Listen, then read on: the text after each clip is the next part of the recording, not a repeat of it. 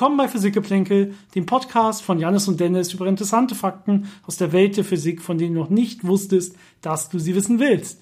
Heute, ihr hört es vielleicht schon, rede ich ein bisschen schneller, denn wir haben wieder eine relativ kurze Folge geplant wir hoffen, dass euch die paar kurzen Folgen zwischendurch auch Spaß machen. Uns machen sie auf jeden Fall Spaß. Und hier geht es ein bisschen um eine Erweiterung diesmal. Ihr seht es ja schon am Folgentitel. Es geht vor allen Dingen um äh, nochmal die spezielle Relativitätstheorie und da vor allen Dingen ums Zwillingsparadoxon. Das führen wir nochmal kurz ein. Ganz grob nochmal eine Zusammenfassung. Zeitdilatation, Längenkontraktion. Was ist das? Was war das überhaupt? Aber wir möchten auf jeden Fall äh, bitte hier nochmal verweisen auf unsere längere Folge zur speziellen Relativitätstheorie, die auch so heißt. Die verlinke verlinke ich auch noch mal in den Podcast Show Notes extra. Ähm, da werden nochmal solche wichtigen Sachen erklärt, die man braucht, zum Beispiel die Lorentz-Transformation der speziellen Relativitätstheorie, aber auch Dinge wie Inertialsysteme und äh, Gleichzeitigkeit in der speziellen Relativitätstheorie. Ähm, die setzen wir jetzt ein bisschen voraus. Natürlich werden wir auch mehr oder weniger das Ganze verständlich machen für alle, die das hier zum ersten Mal hören. Ähm, aber wenn ihr euch solche Sachen nochmal interessieren oder ihr Sachen noch nicht komplett versteht, bitten wir euch einfach nochmal die Folge über die spezielle Relativitätstheorie vorweg anzuhören. Und dann habt ihr, könnt ihr jetzt auf jeden Fall alles voll mitnehmen. Dementsprechend probieren wir jetzt natürlich auch so wenig zu doppeln wie möglich und fangen einfach direkt nochmal an mit einer kurzen Einführung. Ähm, spezielle Relativitätstheorie. Äh, alles ist irgendwie relativ, das heißt, es geht ähm, um Bewegungen, Relativbewegungen von ähm, ja, Körpern, Objekten, wie auch immer, zueinander. Das heißt, es spielt auf einmal eine Rolle, in welchem System ich die Bewegung messe. Messe ich dieses, äh, sagen wir, ich fahre mit dem Auto über eine Straße, dann kann ich entweder sagen, ich bewege mich über die Straße, ich kann aber auch sagen, ähm, die Straße bewegt sich unter mir weg. Ja, je nachdem, von welchem System ich aus, aus ich gucke. Und das Wichtige ist, dass die Physik die gleiche bleiben muss, egal wie ich das Ganze beschreibe. Und die spezielle, Relativitätstheorie äh, geht jetzt noch einen Schritt weiter und sagt, dass das Ganze nicht mehr so einfach ist, wenn die Geschwindigkeiten sehr, sehr groß werden, das heißt sehr nahe der Lichtgeschwindigkeit kommen. Dann haben wir zum Beispiel diese Effekte wie die Zeitdilatation. Die Zeitdilatation zeigt sich darin, dass äh, bewegte Uhren äh, für einen ruhenden Beobachter langsamer gehen als seine eigenen Uhren in seinem Bezugssystem. Das ist so die äh, Kurzformulierung. Ähm, ich versuche das mal ein bisschen zu erklären, dass man sich das ein bisschen besser vorstellen kann. Also was heißt das? Ähm, ruhendes Bezugssystem ist, ich bewege mich für mich selber nicht. Ich bin einfach an einer Position ruhig und ich habe eine Uhr, die mir zeigt, wie meine Zeit vergeht und ähm, das ist jetzt meine Eigenzeit. Und jetzt sehe ich aber einen äh, anderen ähm, Beobachter mit einer Uhr, der sich relativ zu mir bewegt. Das heißt, ich sehe, er hat eine Geschwindigkeit relativ zu mir und ich gucke mir seine Uhr an und ich sehe jetzt, dass seine Uhr langsamer geht als meine Uhr. Das ist die Zeitdilatation. Das heißt, ähm, bewegte Beobachter messen eine langsamer gehende Zeit als ruhende Beobachter. Jetzt hat er, hat Dennis ja eben gesagt, ähm, das ist alles symmetrisch, ähm, ich kann das Bezugssystem wechseln und die Physik bleibt die gleiche. Das heißt, es ist auch wirklich so, dass wenn ich jetzt äh, den anderen frage, der sich bewegt hat, ist er ja für sich gesehen in Ruhe und misst eine andere Zeit, die wieder schneller geht als die von mir, weil ich mich jetzt zu ihm bewege. Das heißt, meine Zeit geht für ihn auch langsamer. Das heißt, das ist diese, dieser, diese Symmetrie, die man da in der Physik man, hat. Man sieht vielleicht schon, wie das dann auch zu so einem Zwillingsparadoxon führen kann, weil offensichtlich beide denken, die Uhr des anderen geht langsamer. Erstmal ist hier aber überhaupt nichts paradox, sondern das ist einfach physikalisch richtig. Ja, beide würden das so messen, einfach weil das davon abhängt, in welchem System man misst. Man misst hier nicht im selben System. Wichtig ist nur, wenn ich mich auf ein System einige, in dem ich messe, indem ich die Zeit angebe, dass es dann immer dasselbe rauskommt für jeden Beobachter. Das würde auch passieren. Mehr fordert die Physik nicht. In anderen Systemen können durchaus unterschiedliche Ergebnisse dabei rauskommen. Das Schöne ist, ähm, wir sagen jetzt, man könnte das messen, man kann es sogar messen und man hat es auch gemessen. Es gab da äh, vor schon einigen Jahren, Anfang der 70er Jahre, das äh, Havele-Keating-Experiment, wo man eben Atomuhren genommen hat und in ein Flugzeug gepackt hat und dann um die Welt geflogen ist und die dann äh, mit den äh, Atomuhren, die am Boden geblieben sind, in dem äh, äh, NIST-Institut in den USA, also die äh, Uhrenstandards, die dafür die Zeit äh, verwendet werden, verglichen hat. Und man konnte sehen, dass diese Uhren unterschiedlich gegangen sind, weil die einen sich relativ zu den anderen bewegt haben. Das heißt, man kann diese Effekte messen. Man sieht die auch zum Beispiel äh, in GPS-Satelliten, die sich ja auch mit äh, relativ hohen Geschwindigkeiten bewegen. Jetzt noch nicht nah an der Lichtgeschwindigkeit, deswegen sind die Effekte nicht riesig groß. Aber für die Präzision vom GPS ist das schon äh, relevant und messbar, dass sich eben Uhren, die sich zueinander bewegen, unterschiedlich schnell gehen und äh, für jeden alle zu ihm bewegten Uhren langsamer gehen. Genau, jetzt gibt es noch einen anderen Effekt, nämlich die Längenkontraktion, die ich anfangs erwähnt hatte. Ähm, das ist im Prinzip physikalisch fast dasselbe wie die Zeitdilatation, nur so ein bisschen reziprok die Formel umgestellt, würde man sagen, oder anders gedacht. Denn was ist überhaupt eine Länge von etwas? Also sagen wir, ich sitze in einem Auto und das hat eine gewisse Länge. Was mache ich? Also ich nehme jetzt äh, zum Beispiel den vordersten Punkt des Autos und ich nehme den hintersten Punkt des Autos und ich messe die Strecke zwischen vordersten Punkt und hintersten Punkt zur selben, bei derselben Zeit. Das heißt, ich muss jetzt hier erstmal eine Gleichzeitigkeit annehmen eines Ereignisses. Wie gesagt, äh, wir haben ein bisschen mehr über Gleichzeitigkeit, das ist ein relativ komplexes Thema, äh, in der anderen Folge gesagt, aber also ich sehe jetzt an das Auto zur selben Zeit, ich halte quasi die Zeit an in meinem Bezugssystem und messe jetzt den Abstand von vorne nach hinten, das ist eine Länge. Das heißt, ich mache hier auch wieder nichts anderes als äh, wenn jetzt zum Beispiel die Uhren langsamer gehen würden eines Autos, was an mir vorbeifliegt, dann würde man sehen, dass man auf einmal äh, kürzer brauchen würde von dem einen äh, von vorne nach hinten bei diesem Auto. Das heißt, wenn ich mit demselben Maßstab messe, also ich habe jetzt zum Beispiel meinen mein, mein Zollstock im Ruhesystem, messe damit aber das vorbeifliegende Auto. Das heißt, ich messe hier, mein, mein, mein, mein Maßstab ist nicht im selben Bezugssystem wie das zu messende Objekt, dann verkürzt sich die Länge, je nachdem, wie schnell das Ganze fliegt. Also je schneller, desto kürzer, also Längenkontraktion an der Stelle. Ähm, die, trotzdem würde natürlich der, der da im Auto sitzt und sich mit hoher Geschwindigkeit an mir vorbei be äh, bewegt, äh, wieder ganz normal für sich genommen mit seinem Maßstab in seinem Ruhesystem die normale Autolänge messen, also die maximale Ra äh, Autolänge. Die maximale Länge ist immer die sogenannte Ruhelänge an der Stelle. Also für das System, was sich in Ruhe befindet, wo sich auch das Maßband selber in Ruhe befindet.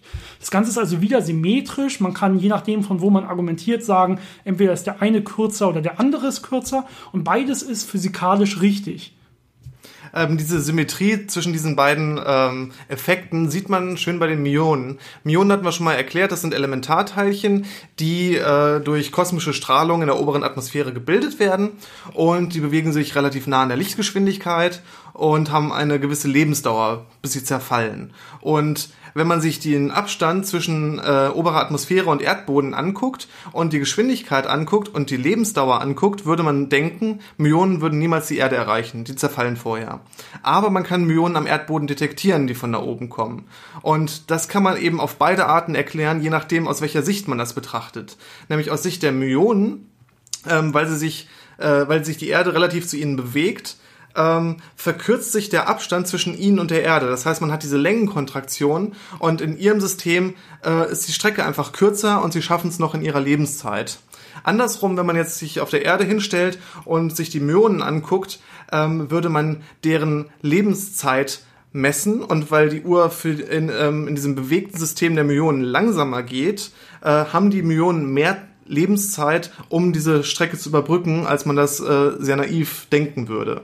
Das heißt, man kann das sowohl mit der Zeitdilatation als auch mit der Längenkontraktion erklären, je nachdem, äh, wie man dieses System betrachtet. Wichtig ist genau, man, also man kann die Wahl des Systems frei machen. Wichtig ist, dass was physikalisch bei rauskommt als Ergebnis. Das muss natürlich für alle konsistent und gleich sein. Und das heißt in dem Fall, die Myonen können die Erde erreichen. Aufgrund dieser speziellen Relativist, speziell relativistischen Effekte. Ja, wie ich genau das Ganze jetzt mathematisch herleite, das kann ich mir selbst so wählen, dass es zum Beispiel rechnerisch am einfachsten wird. Das ist normalerweise das, was Physiker dann immer probieren zu machen. Um, das Ganze ist natürlich bei Myonen nur der Fall, ähm, weil die so schnell sind.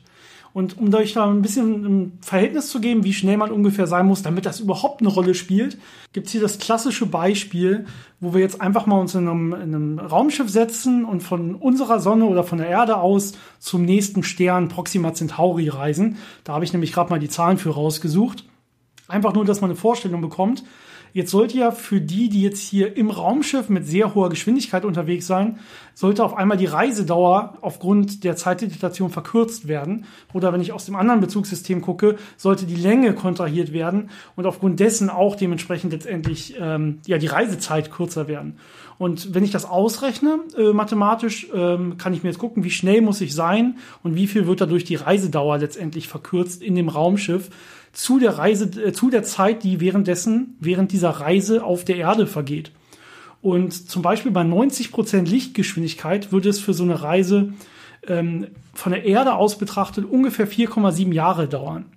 Wenn ich äh, aber in diesem Raumschiff bin, was mit 90 Prozent der Lichtgeschwindigkeit fliegt, dann dauert das Ganze nur ungefähr zwei Jahre aufgrund der Zeitdilatation, weil die Uhren äh, dementsprechend langsamer gehen.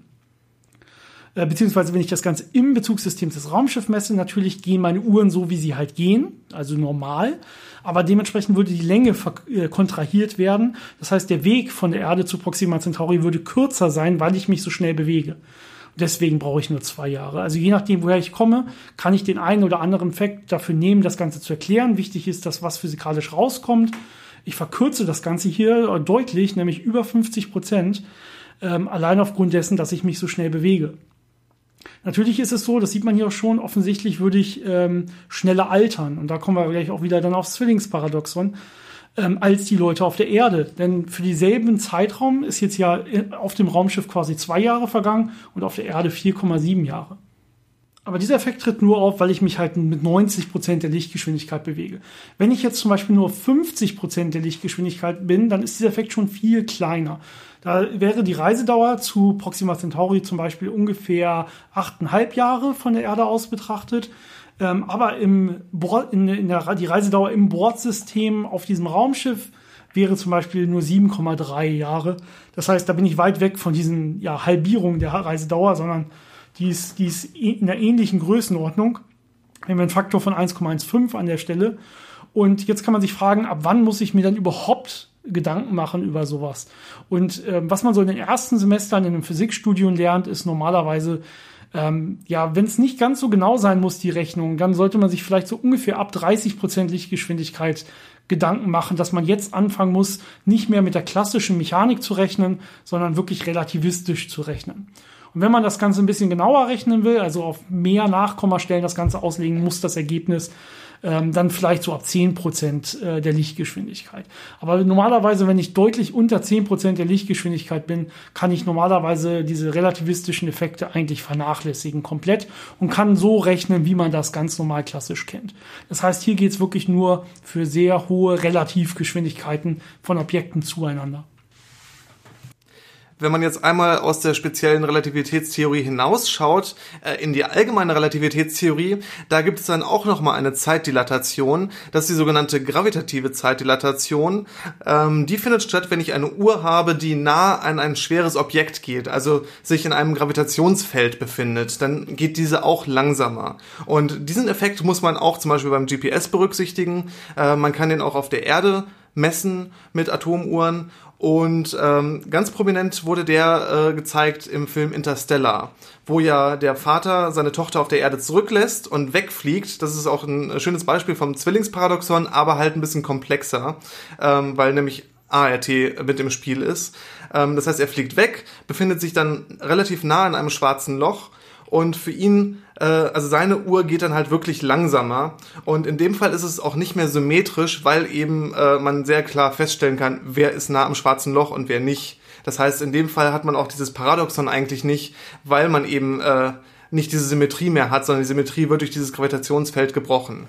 Ähm, aber das ist ein schönes Beispiel, wo man halt diesen Zwilling, dieses Zwillingsparadoxon, das sogenannte, äh, sieht, dass er dann am Ende Nachrichten von seiner Tochter bekommt und sie ist dann schon genauso alt wie er, weil er da so lange so nah am schwarzen Loch war. Aber ähm, Dennis versucht jetzt nochmal das äh, klassische Zwillingsparadoxon aus der speziellen Relativitätstheorie ein bisschen äh, zu erklären.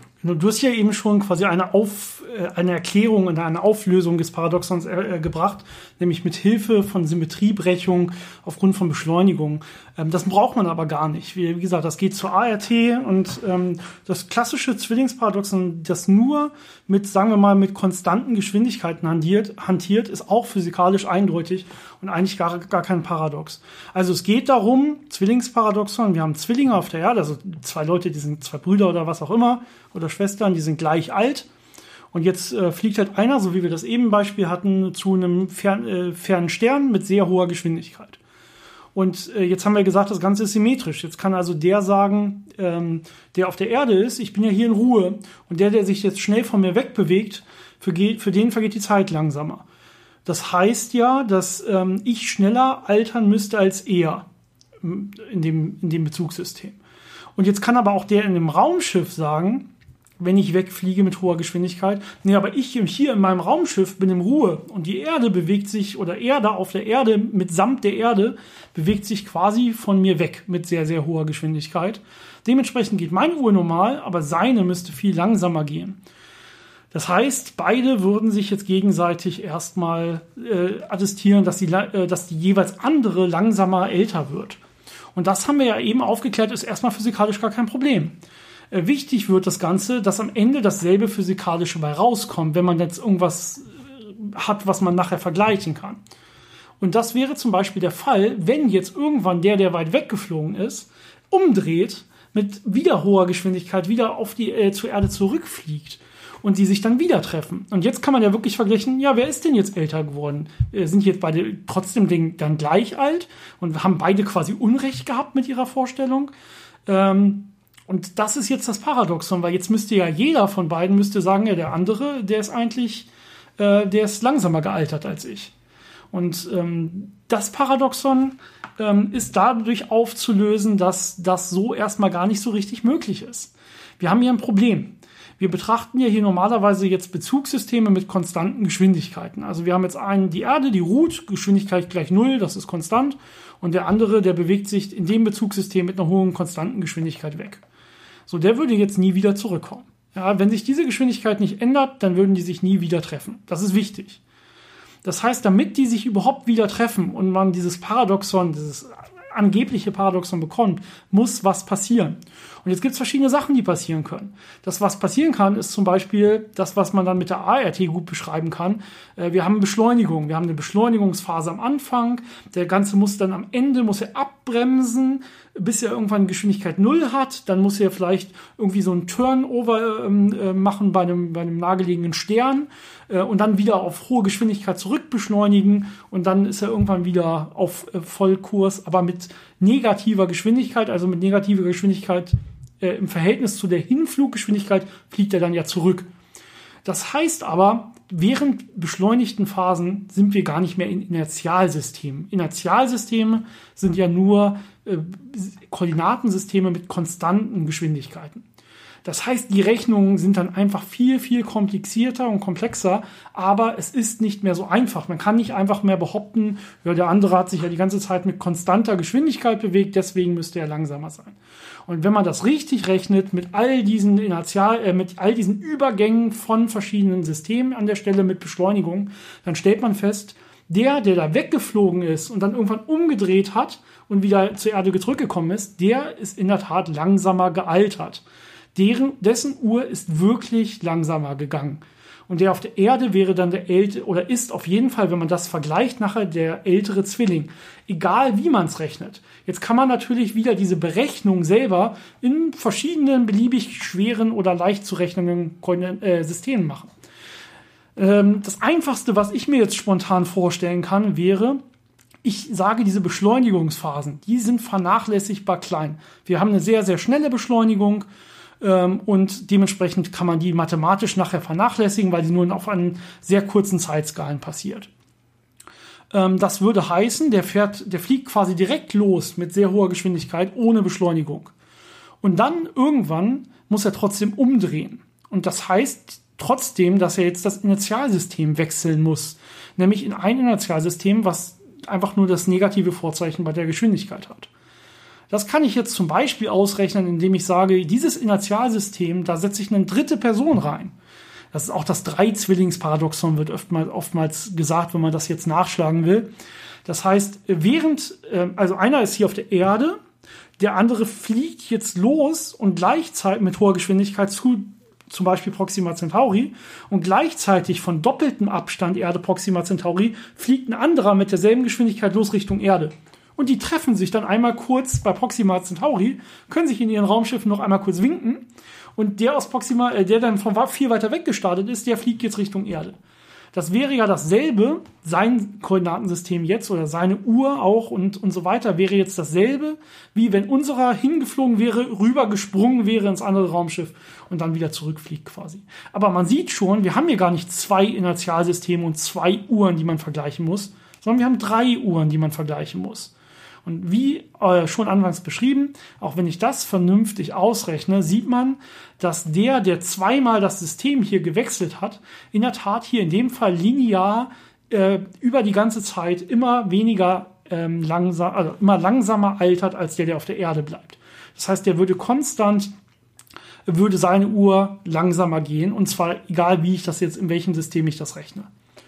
Äh, so ist das Ganze eigentlich physikalisch kein äh, ja, Paradox, sondern man muss nur wirklich gucken, was rechne ich hier und in welchem System rechne ich das aus. Natürlich kann ich mir die Systeme beliebig komplex wählen. Ich könnte jetzt ja sowas sagen wie, ja, aber unsere, unser Sonnensystem bewegt sich auch mit hoher Geschwindigkeit um irgendwelche anderen Galaxiecluster, zu denen ich vielleicht reisen will oder sowas. Und die Geschwindigkeiten muss ich auch noch mit einbeziehen. Und das sind in Wirklichkeit auch beschleunigte Systeme, weil das ja Kreisbahnen oder Ellipsenbahnen sind. Und Kreisbahnen sind per Definition keine Inertialsysteme. Das kann ich alles rechnen und ich komme, das ist das Gute an der Physik, letztendlich immer wieder auf die Tatsache, dass der, der weggeflogen ist und dann irgendwann wieder zurückkommt zur Erde, langsamer gealtert ist als der, der auf der Erde war. Ich hoffe, wir konnten euch das äh, einigermaßen gut erklären. Ansonsten, falls ihr noch Fragen habt, ihr wisst ja, ihr könnt uns immer schreiben und äh, Fragen stellen. Genau, physikgeplänkel.gmail.com, wie immer. Physikgeplänkel zusammengeschrieben, äh, Geplänkel mit AE. Kenne ich mittlerweile gut auswendig. Äh, ansonsten äh, vielen Dank an unsere Patreon-Follower. Ähm, äh, wenn ihr auch abstimmen wollt, was als nächstes kommt, bitte folgt uns bei Patreon. Wir freuen uns sehr und äh, dann könnt ihr das direkt mit beeinflussen. Ansonsten könnt ihr uns Fragen stellen, auch über unsere Facebook- oder Instagram-Seiten Physik-Geplänkel. Und dann sehen wir uns schon nächste Woche wieder. Bis dahin viel Erfolg. Bis zum nächsten Mal.